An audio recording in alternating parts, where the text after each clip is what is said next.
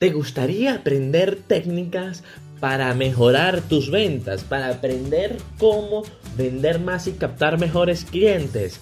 Este capítulo de este podcast es para ti. Buenos días, buenas tardes, buenas noches. Bienvenidos al tercer episodio de Marketeando, un podcast donde buscamos fortalecer tus conocimientos de marketing en general, trayéndote las entradas de referentes en el área.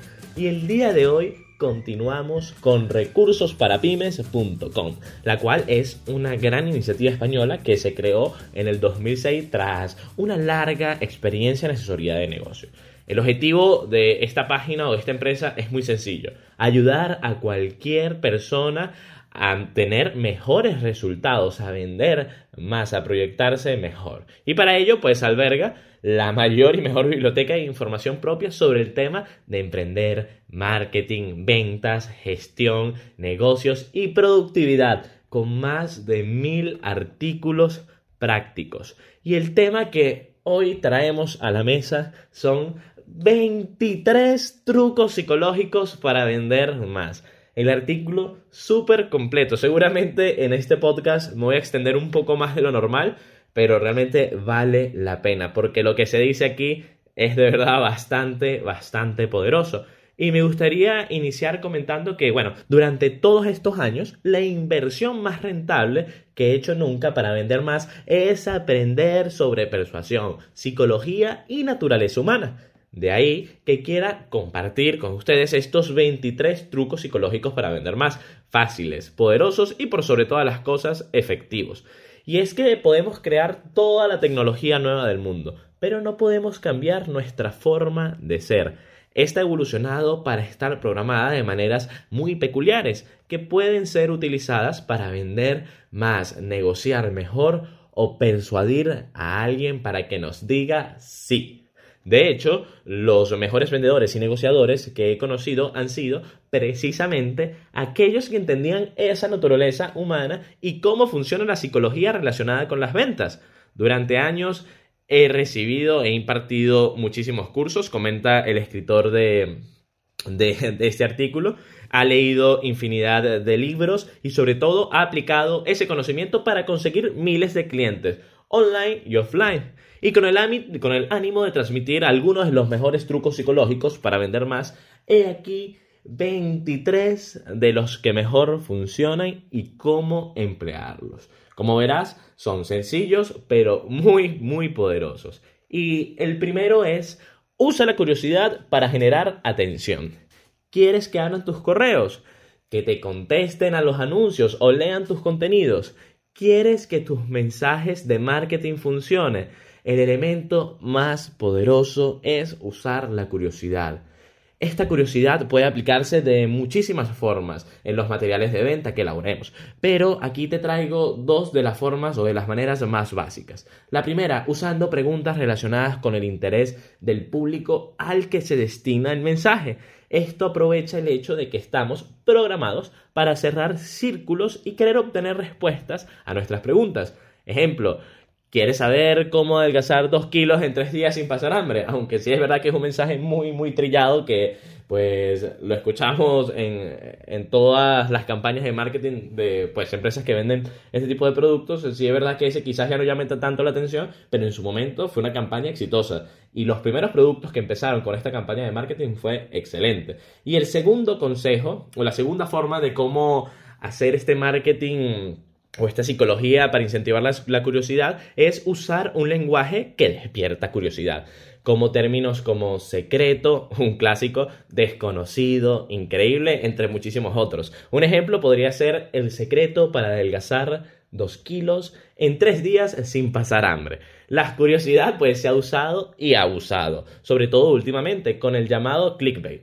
El problema es que la tenemos tan integrada en nuestra psicología que básicamente nadie es inmune a ese clickbait. Y seguimos pinchando, aunque sepamos que luego el contenido nos va a decepcionar siempre e incluso nos molestemos un poco por haber caído otra vez. La cuestión en nuestro caso al usar la curiosidad es esta. Debemos cumplir las expectativas despertadas con nuestros títulos. No podemos vender cosas que después no vamos a poder ofrecer. Es decir, yo no te puedo decir que aplicando esta estrategia de negocios vas a empezar a hacer 500 dólares al mes por internet si yo ni siquiera he hecho 100 dólares.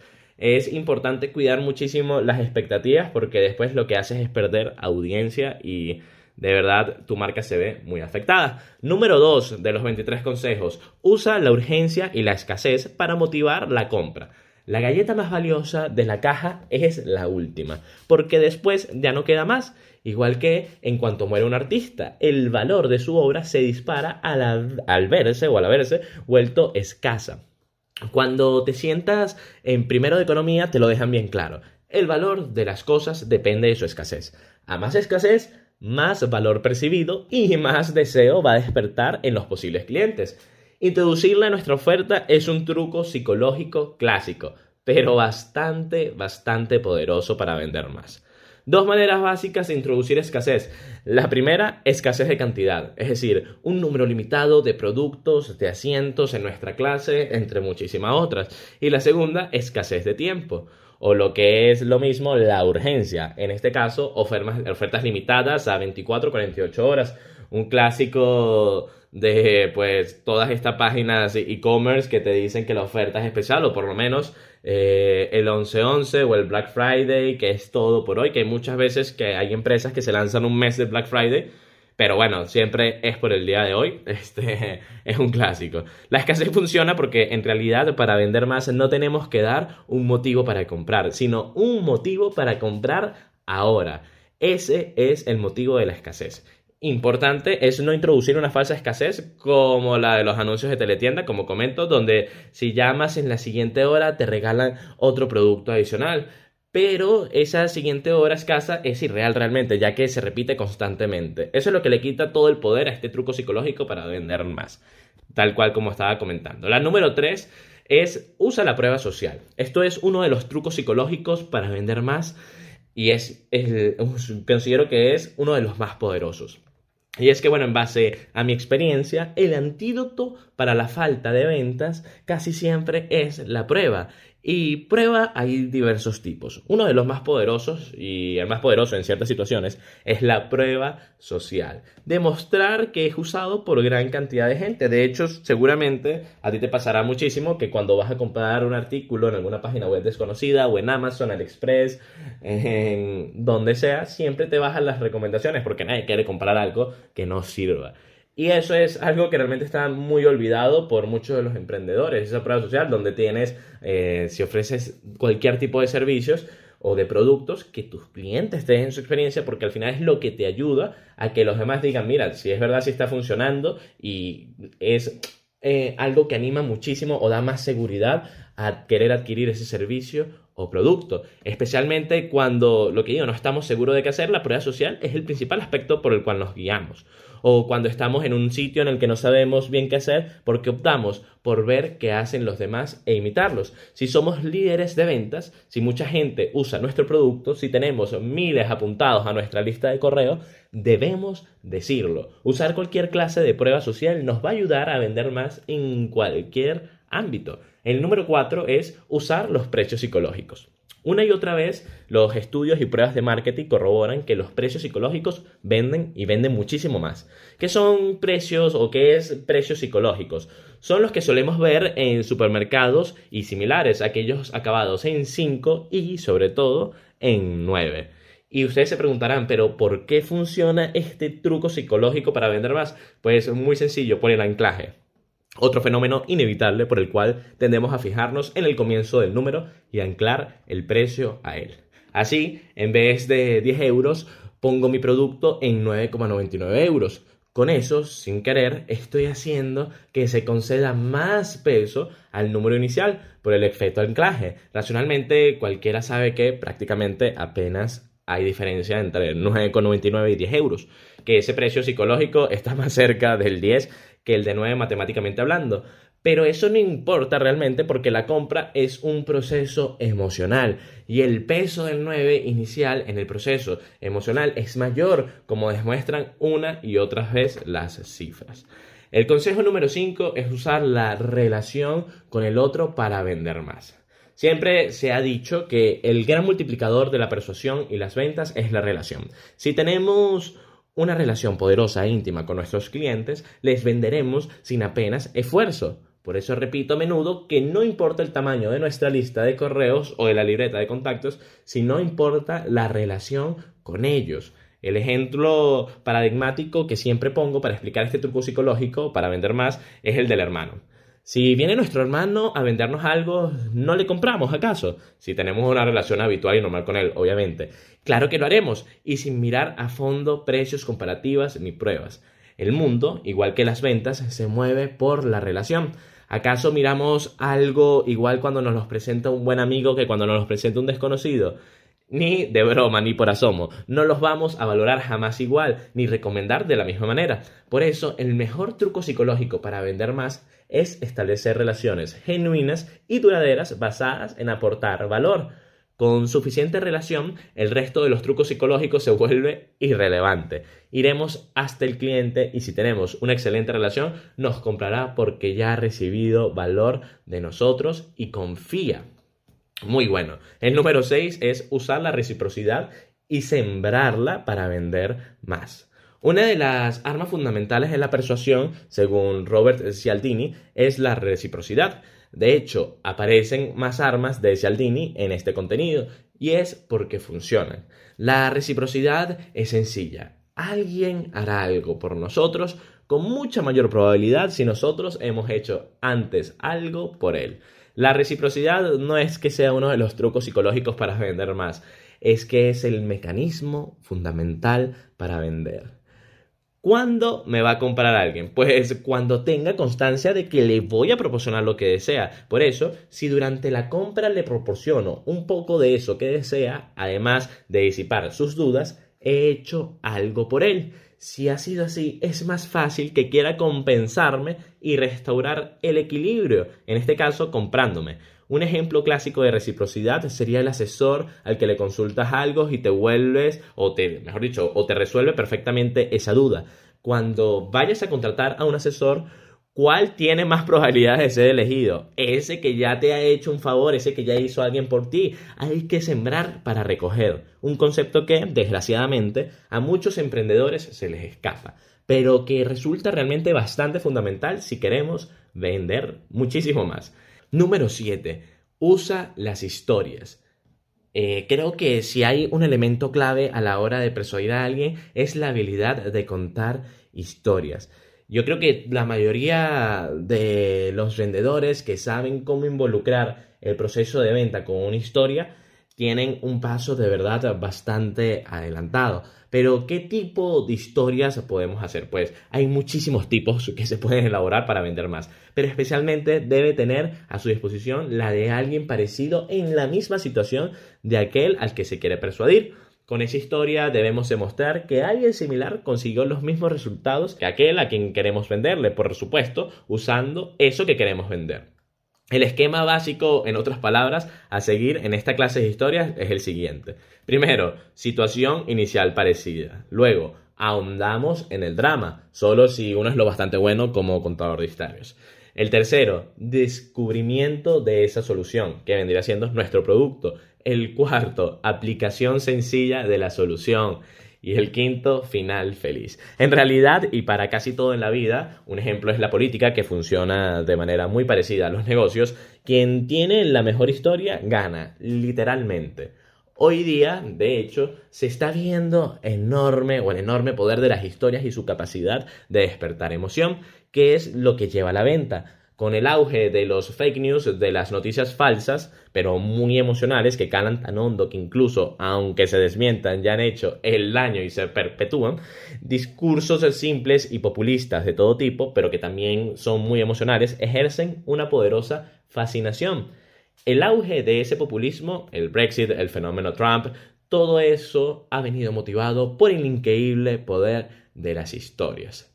Antes, en el mundo de los negocios, existía el proverbio de underpromise and overdeliver, es decir, eh, promete poco y luego da más de lo que prometes. En esos casos conseguías un cliente, un cliente satisfecho y bastante fiel. Hoy día, y gracias a todos esos que no dejan de hacer promesas estrambóticas, sería más cercano el overpromise and overdeliver. Es decir, que tenemos que partir ya con una promesa superior o no nos van a hacer ni caso en primeras instancias. Sea como sea, pues el uso de sorpresas agradables es otro de esos trucos psicológicos para vender más que siempre va a funcionar, gracias a esa programación mental que tenemos. Número 9. Usa la primacía. Es un sencillo truco, pero que realmente también funciona muy bien. La primacía es otro efecto psicológico inevitable por el cual el principio de una interacción influye enormemente en el desarrollo de la misma. En la práctica es el enorme poder de las primeras impresiones y también el hecho de que como comencemos con mal pie es muy difícil remontar. La culpa de todo la tiene otra palabra extraña dentro de todo este ámbito, la heurística, es decir, la inevitable predisposición de la mente humana a hacer juicios rápidos y que, una vez hechos, van a ser muy difíciles de cambiarlos. Número 10 usa la recencia.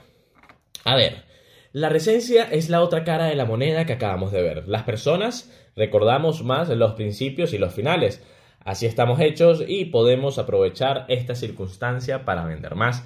Una práctica sencilla es que, por ejemplo, los elementos de un menú de restaurante que están al principio y al final de una lista se piden más que los que están en medio, igual que ocurre con las listas de candidatos u opciones para ser votadas en algo. Solo con saber eso ya tienes o ya tenemos una aplicación inmediata para vender más.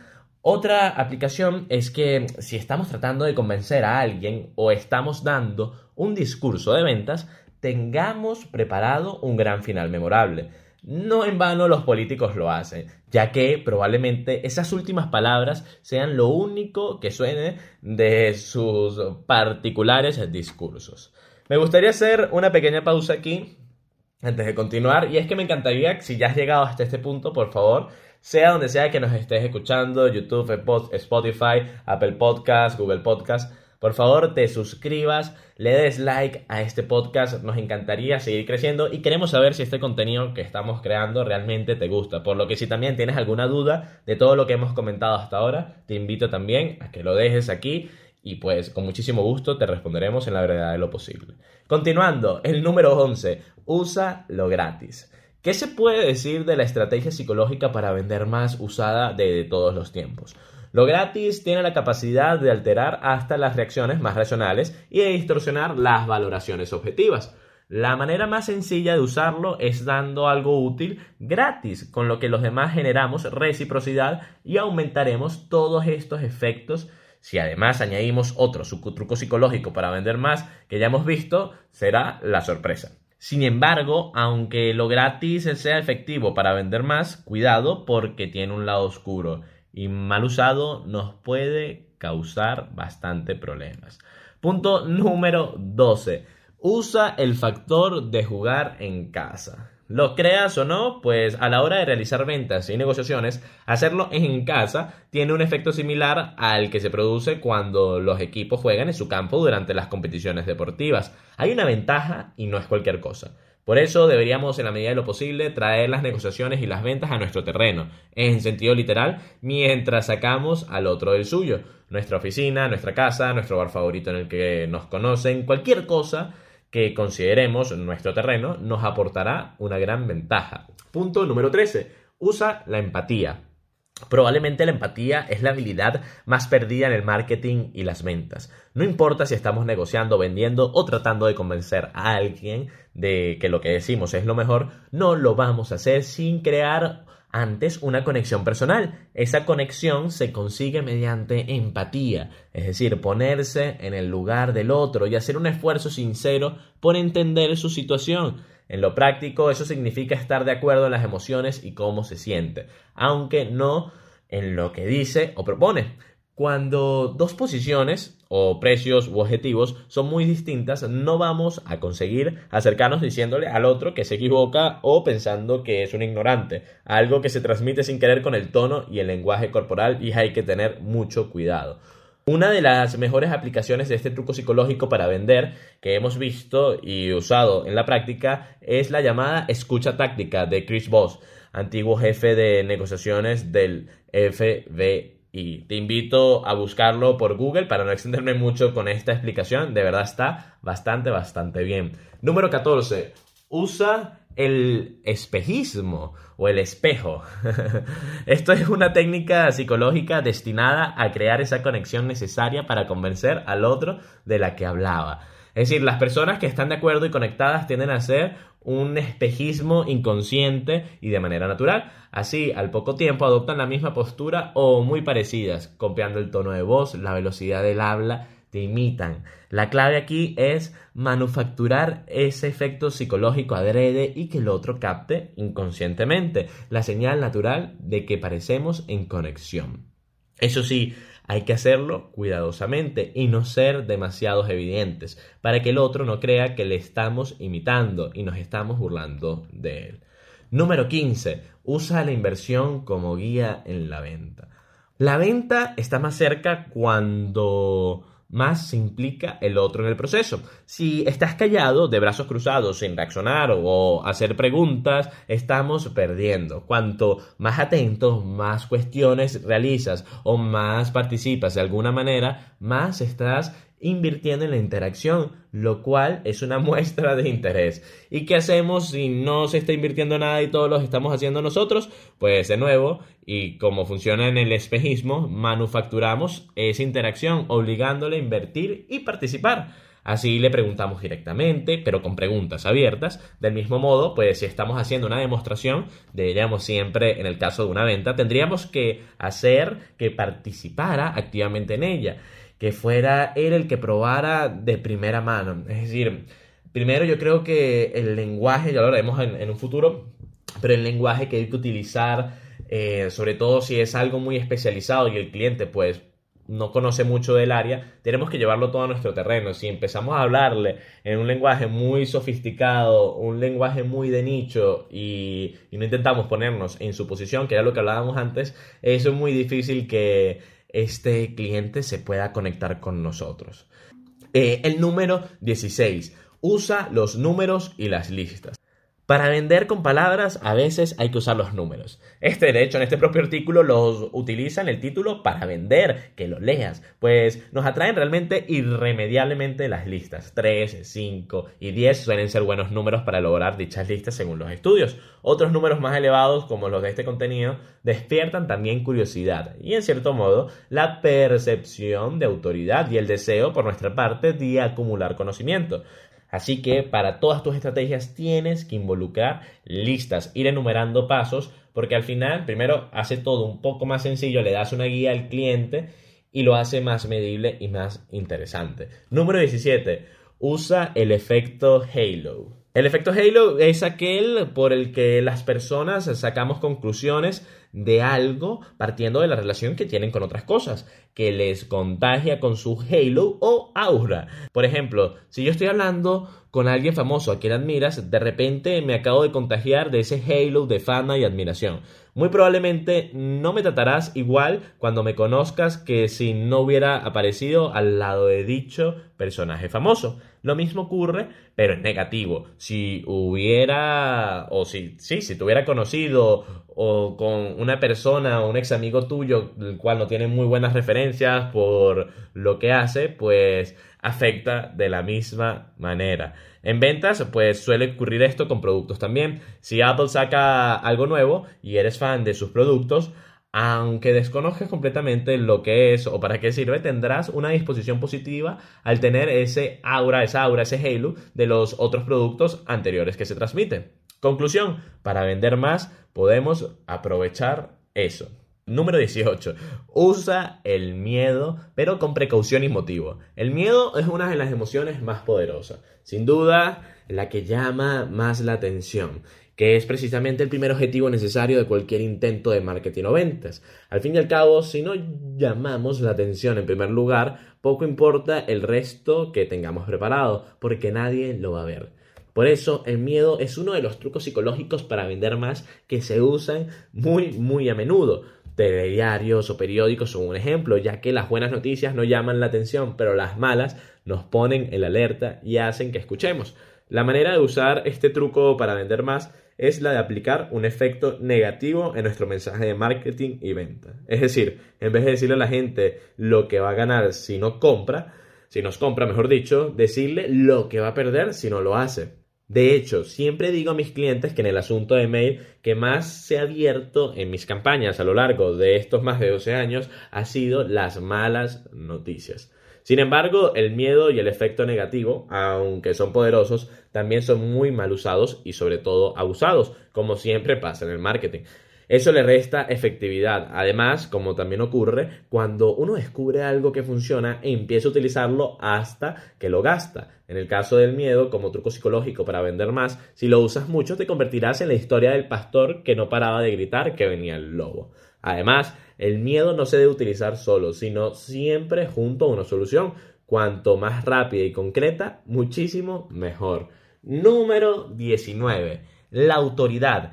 Es, pues, la autoridad es otra de esas armas fundamentales de persuasión enumeradas por Robert Cialdini en sus trabajos, los cuales siempre se pues con, con todo el entusiasmo. La gente busca a alguien siempre con autoridad a la hora de comprar y realmente es normal. ¿Quién dejarías que te operara? ¿Un médico novato o el que se es considerado el mayor experto mundial?